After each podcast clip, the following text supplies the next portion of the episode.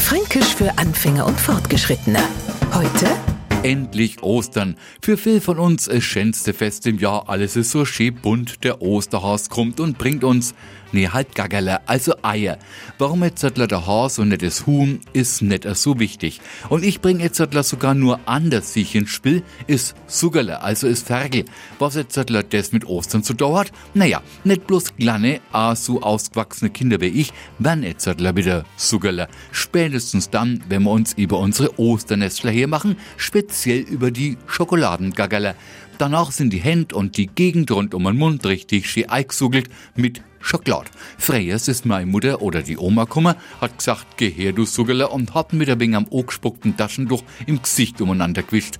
Wah, das bleibt uns heutzutage zum Glück erspart. Viel Spaß beim Naschen und frohe Ostern. Fränkisch für Anfänger und Fortgeschrittene. Täglich auf Radio F. Und alle Folgen als Podcast auf podu.de. Die heutige Episode wurde präsentiert von Obst Kraus. Ihr wünscht euch leckeres, frisches Obst an eurem Arbeitsplatz? Obst Kraus liefert in Nürnberg, Fürth und Erlangen. Obst-Kraus.de